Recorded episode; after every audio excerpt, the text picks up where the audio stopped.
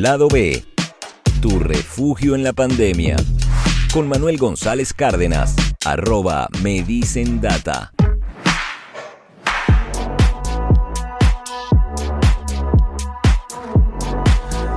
Poco a poco en lado B vamos a ir agregando nuestro, a nuestro roster de colaboradores, personas con las que siempre estoy hablando y siempre estoy intercambiando información y que siempre he querido tener como aliados dentro del programa. Una de esas personas es Alec Méndez. Alec Méndez es director creativo, pionero de Internet en Venezuela, director de Picta, de Didacta, speaker de Offset. Está ahorita con un proyecto dentro de la pandemia que se llama One on One y está en línea telefónica para que conversemos sobre las informaciones que él ha estado mostrando en, su cuenta en Instagram, Alec Méndez V. Por ahí lo, pueden conseguir en mis stories también, en arroba me dicen data. ¿Cómo estás, Alec?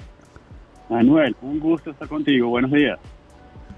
Buenos días, ¿cómo estás? ¿Qué cuentas? ¿Cómo, cómo va la pandemia? Veo que, veo que es un momento de, es un momento, o sea, yo siento que tú creativamente en la pandemia no has parado, que sigues siendo la misma persona de antes de la pandemia. O sea, antes de la pandemia ya tú actuabas como estás actuando hoy, generando contenido a una velocidad millón de años luz. Es que realmente antes no salía mucho, ahora, ahora estoy saliendo menos, así que no, no me cambia mucho. realmente. Tampoco ¿Cómo estás, Ale? ¿Qué, cuentas?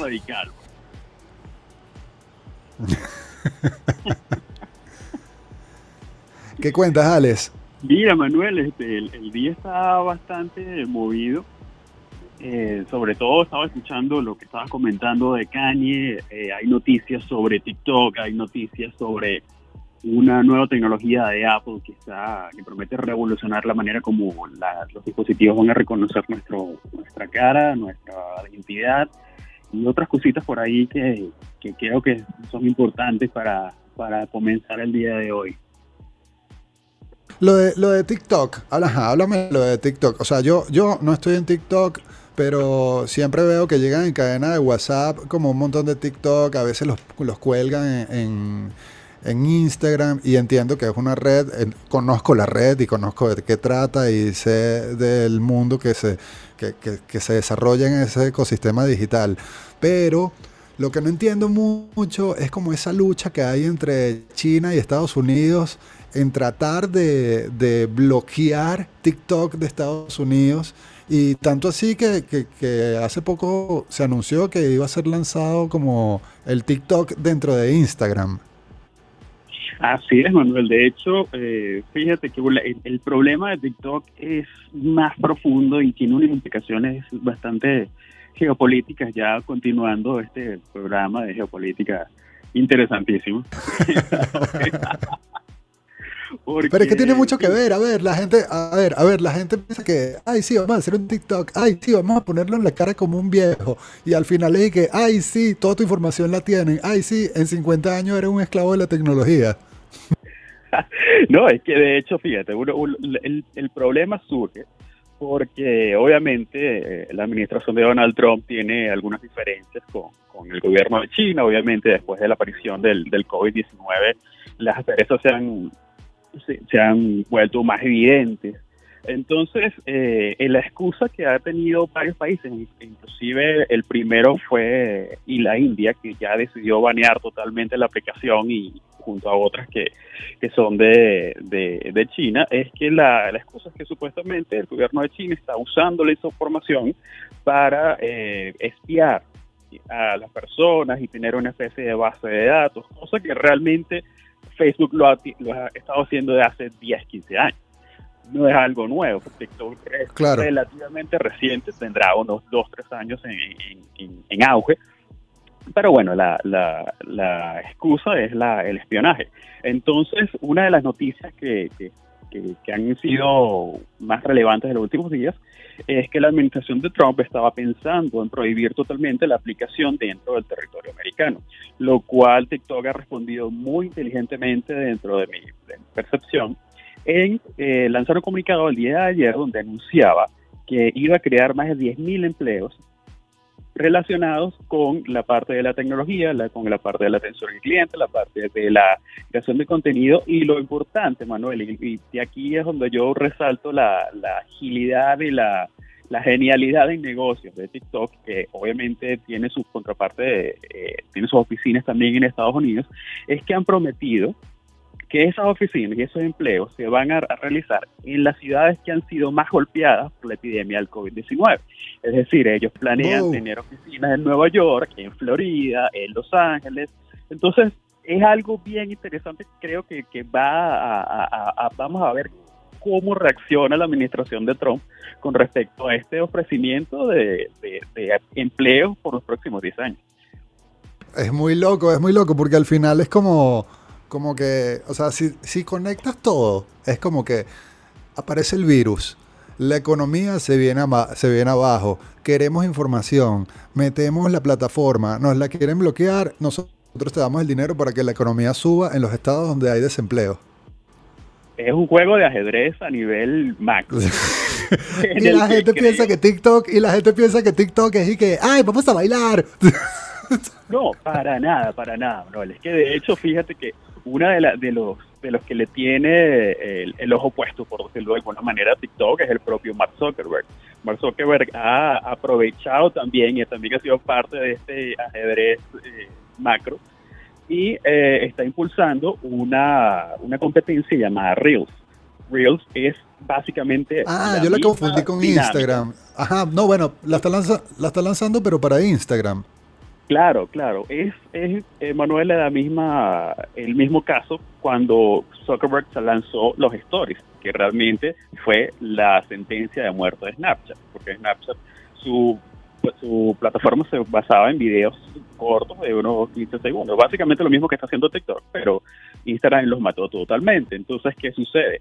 Instagram había estado eh, probando esta funcionalidad en algunos países, Brasil, eh, Alemania, y cuando supieron que la India había prohibido totalmente la aplicación de TikTok, lanzaron a Reels en la India. Y resulta que es un éxito en la India. Entonces, ¿qué sucede? Si este comunicado, si estas intenciones de TikTok de crear 10.000 empleos en los próximos 10 años cala bien dentro de la administración Trump, obviamente Mark Zuckerberg no la va a tener nada fácil al introducir su Reels en Estados Unidos y a nivel mundial. Mark Zuckerberg, que ahorita es noticia por un montón de fotos que salieron en internet de él como surfeando y que parece un androide como siempre. Con un bloqueador solar que creo que se echó medio frasco de bloqueador solar. él. un poco loco, pero no me extraña para nada, porque les hace. Mira, sabes que hoy escuché, hoy escuché, no sé si, si te sabías este dato, hoy escuché que los colores de Facebook azul y blanco, ¿sabes por qué son esos colores? Porque Mark Zuckerberg es, Zuckerberg es daltónico y el azul es el color que mejor ve. Se lo creo totalmente. Bueno, eh, los androides también son daltónicos, ¿viste? yo, creo que es, algo más que, Android. Un, poco Mira, lo de Apple, lo, lo de Apple, que, que, ahora tiene una patente para que el Face ID, este desbloqueo con el rostro, sean las venas del rostro. ¿Cómo, cómo va eso? ¿Qué, de qué va eso? Bueno, tú sabes que en los últimos meses Apple ha estado eh, haciendo algunos movimientos en la oficina de patentes de Estados Unidos para registrar tecnologías que eh, ahorita en estos momentos nosotros la vemos como bastante descabelladas, pero realmente en un par de meses, porque ellos siempre tratan de implementar eso en los próximos dispositivos y, básicamente en noviembre debería haber otro, otra presentación del iPhone 12. Eh, esta tecnología tiene por objetivo reforzar lo que es la parte del, del, Face ID, la parte del reconocimiento facial. Eh, los modelos anteriores de los iPhones eh, era por la huella digital, era la, la autenticación biométrica y eh, luego los, los, teléfonos más eh, avanzados ya se avanzó a un sistema que escaneaba la cara, pero nada más escaneaba la cara en función a los rasgos y eh, tenía algunas funcionalidades de seguridad como que tenías que ver fijamente la cámara con los ojos para que pudiera desbloquearse. Sin embargo, se han reportado que ha habido algunas fallas de seguridad y que realmente no, no piensan que sea 100% seguro y quizás si, si te están obligando, coaccionando a, ver el teléfono, te puedan desbloquear y, no es del todo seguro. Entonces esta patente de Apple viene ya a, un nivel que, que, si se quiere ya es un poco de ciencia ficción. Ya el sistema se está diseñando para escanear la configuración de las venas del rostro cosas que son únicas, al igual que las huellas digitales, al igual que, otras eh, medidas, que otras formas que se han usado también de identificación biométrica. Entonces, eh, habría que ver cómo se desarrolla esta tecnología, porque obviamente eso significa que la cámara va a tener otras funcionalidades que van a ser mucho más eh, potentes. Ya no es nada más ver los, los rasgos, sino es ver más allá de la piel. Entonces, Qué miedito. todo a punto es. Sí, totalmente, totalmente. De hecho, no me extraña que el próximo iPhone te escanee la córnea o algo así. Es, es, totalmente Qué miedito, no, no, no. O sea, me imagino como que, bueno, te voy a tomar una foto y voy a ver qué tensión tienes. Eres hipertenso, no quiero hablar contigo. Yo, yo creo que va a haber una función de que nada más te va a sacar las venas en lugar de la Alex, lo de, lo de los hackers están súper activos. Yo no sé si es un tema de la pandemia, de que los hackers tienen más tiempo ahora frente a la computadora y, también no sé si es un tema frente a la pandemia que la, información es como lo, lo, más preciado en este momento para salir adelante, ¿no? Y estuvo este hackeo a Twitter la semana pasada en donde fue como un hackeo simbólico, porque no lograron estafar tanto dinero como pudieron haberlo hecho. El mensaje que enviaron a través de las cuentas verificadas era que dame una manzana y te devuelvo dos. Y eso es bastante naif, ingenuo, ¿no? Sin embargo, cayeron personas y se estafaron 110 mil dólares, que no es nada para la cantidad de seguidores que tienen las cuentas verificadas en Twitter.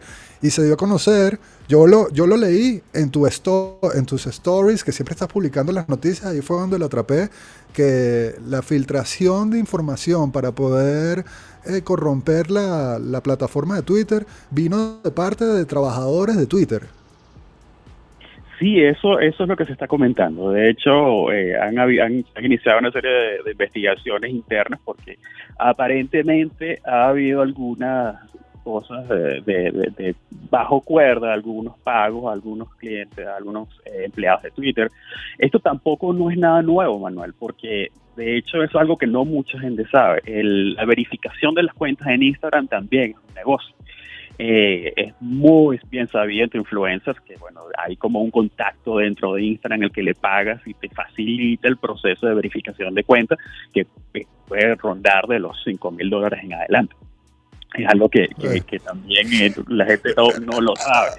Entonces, Qué loco. Y yo pensaba que la gente nada más y yo pensaba que la gente nada más compraba seguidores. No, no, no, esto es, no, no, te creas que el mundo de las redes sociales es totalmente es algo bastante complicado. Entonces, obviamente tiene, tiene sentido que, le hayan pagado para facilitarle estas informaciones a, de, ingreso a estas cuentas tan grandes.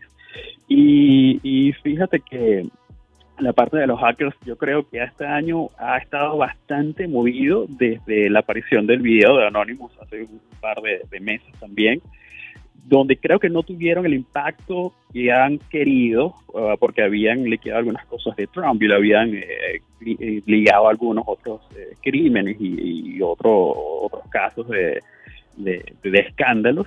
Pero recientemente lo, que es el, el hackeo ha estado muy activo y fíjate que algunas veces ha sido nada más para exponer casos contra políticos, pero esta vez ha sido en función a hackear la información que se tenga de los adelantos de la vacuna del COVID. Entonces, no solo es un hackeo eh, light, sino ya es algo que ha sobrepasado y, a los niveles de, lo, conocido.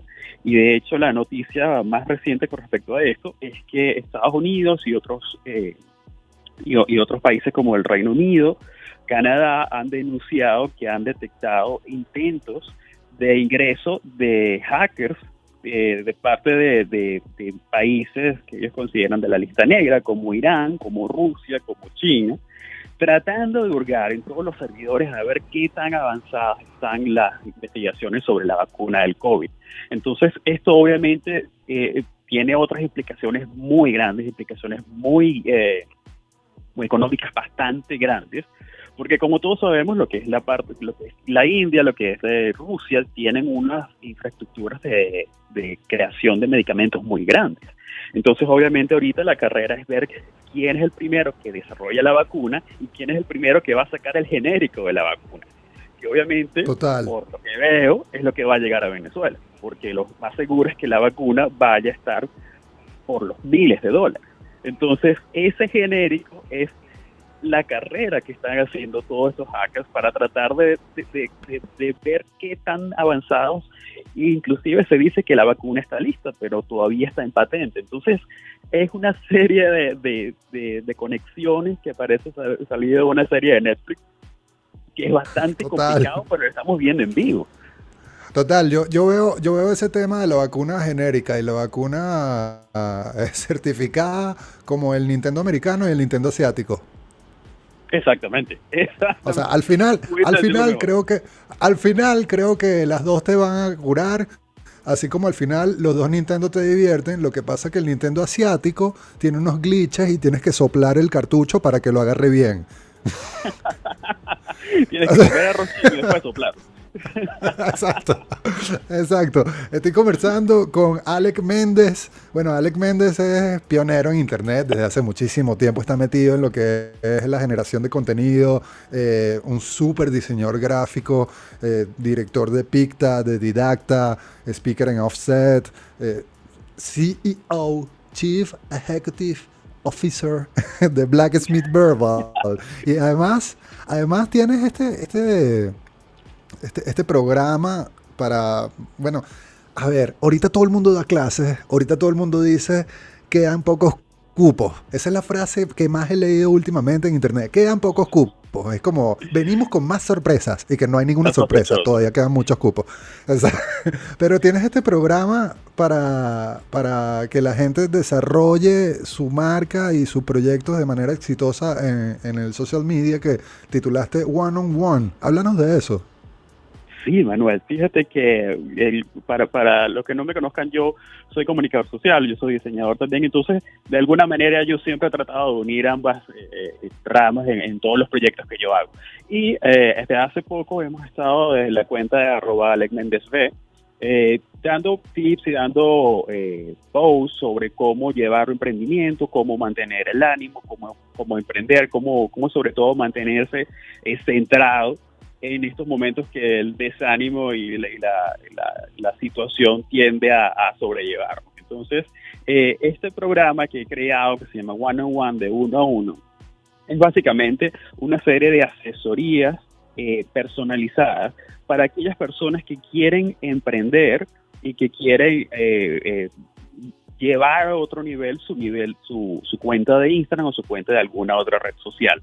Entonces, no son las, las típicas asesorías de págame tanto y te doy una cosa que he bajado de internet. Eh, esto yo lo hago en base a mi experiencia. Yo tengo muchísimos años en, la parte del de, emprendimiento. Fui una de las primeras personas que, que hizo una tienda online en Venezuela en el 2001, algo así. Eh, yo tengo como 50 años, 90 años, una cosa así. Yo soy yo, pero nadie sabe. eres, un, eres, eres, demasiado duro en el internet, o sea, y por eso te tengo aquí en el programa. Alec Méndez. Alec Méndez, grandísimo. Hay que, hacerte, hay que hacerte una presentación para presentarte, pero te voy a despedir así, te voy a despedir así para que la gente sepa de quiénes estamos hablando. Estamos hablando de uno de mis amigos más talentosos y creativos desde hace muchísimo tiempo y por eso te propuse hablar aquí y que la, audiencia nos escuche hablando de toda esa información que ahora estás comunicando a través de tus redes que siempre, como te dije en aquel momento, en aquella conversa, siempre siento que está conectada con la editorialidad de este programa y de lo que yo hago en radio. Y a mí me encanta que estés aquí y que hayas, bueno, decidido y, y tomar ese reto de estar conmigo todos los miércoles hablando un ratico de la de esas informaciones que quizás no se están abordando en la radio desde el punto de vista que nosotros las hablamos, ¿no? Claro, claro, y todas estas noticias, fíjate, Manuel, que es lo que, lo que forma parte de la nueva normalidad. Son cosas que antes pasaban por debajo de la mesa y ahorita hay ataques de hackers, hay ataques de cualquier cosa cibernética que nada más veíamos en películas y hoy lo estamos viviendo. Entonces es una manera de nosotros de cambiar nuestra manera de pensar y, y estar conscientes que, el escenario cambió y por supuesto debemos estar informados para poder llevar la situación de la mejor manera posible, e integrarnos. ¿Qué crees tú, qué crees tú que podemos hablar el próximo miércoles? Yo digo que el próximo miércoles podríamos hablar de el lanzamiento de una versión de Instagram en China. Yo creo que sí, aunque para mí, para mí el tema de Kanye va a estar en la, en la, mesa por unos cuantas semanas. Ajá, no, no hablamos de Kanye, pero, pero, es que también la gente, la gente también me escribe que, que ¿por qué le dan tanta importancia a Kanye? Bueno, porque es nuestro nuevo Michael Jackson, ¿no? Kanye es una máquina de mercadeo, así que todo lo que él está haciendo ahorita tiene un... Eso, si algo nos ha demostrado la, la, la carrera es que siempre antes del lanzamiento de algún proyecto, bien sea musical o, de ropa o de marca, siempre va a haber algo, algo inusual, cosa que en él es totalmente normal. Sí, sí. ¿Tú, recuerdas el, cortometraje que lanzó Kanye hace tiempo para su disco My Beautiful Dark Twisted Fantasy? Sí, claro, claro. Ahí él dice, él dice en una, en una parte del, del, cortometraje, dice claramente como que no creas nada de lo que ves en televisión, no creas nada de lo que escuchas en la radio, la verdadera realidad está fuera de todo eso. Y es como que al final ahí nos estaba mandando un mensaje, todo esto también es como que en realidad está enfermo. Ahora, si que está enfermo es mentira, ya es y que ojalá esté enfermo. Totalmente. o sea, si para mí, Manuel, eh, eh, Kanye, y, ojo, te lo digo con toda propiedad porque yo tengo una colección de Yeezy gigante y yo soy eh, autodenominado Kanye solo. Fíjate que... Yo también. y no, Kanye tiene, tiene muchísimas aristas, pero para mí, ante, ante todo, él es un hombre de negocio. Él, él es una persona que a pesar de todo lo que hace, ha logrado hacer Dios como el que hizo con Adidas para la marca Yeezy, que el año pasado estuvo evaluado en 3 billones de dólares. También ahorita, como lo había comentado, hizo el contrato con Gap. El contrato con Gap lo hizo por 100 millones de dólares por 10 años, pero no solo es eso, él le prometió que si le vendía, si les hacía llegar a un billón de dólares anuales en, en ingresos, él tenía parte de la, de la propiedad de la empresa. Entonces no es que te estoy haciendo una, una línea como lo puede hacer cualquier persona para Target o para cualquier otra cadena, sino yo te voy a llegar a, un, a, cierto nivel y tú me vas a dar la mayoría de las acciones o una buena parte de las acciones de Gap. Entonces nada de lo que él hace es al azar. Todo tiene algo. Nada. Alec Méndez.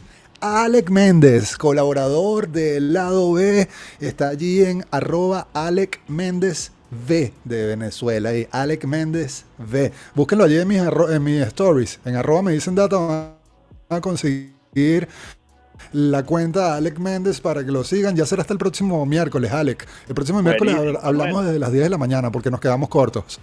Nos quedamos cortos. Alec Méndez, para todo el mundo, pilas. Se acabó este programa por el día de hoy. Esto fue Lado B hoy miércoles miércoles 22 de julio. Un programa producido por Lolique Bosch. En los controles está Raymond. Raymond. En la edición de montaje, Andrés Grafe y Karim Urdaneta en la gerencia de producción de la radio. Yo soy Manuel González Cárdenas. Ahorita me voy a lanzar un vivo en arroba me dicen data. Así que conéctense por allí. Que tengan un super día. Un día hermosísimo para quedarse en casa.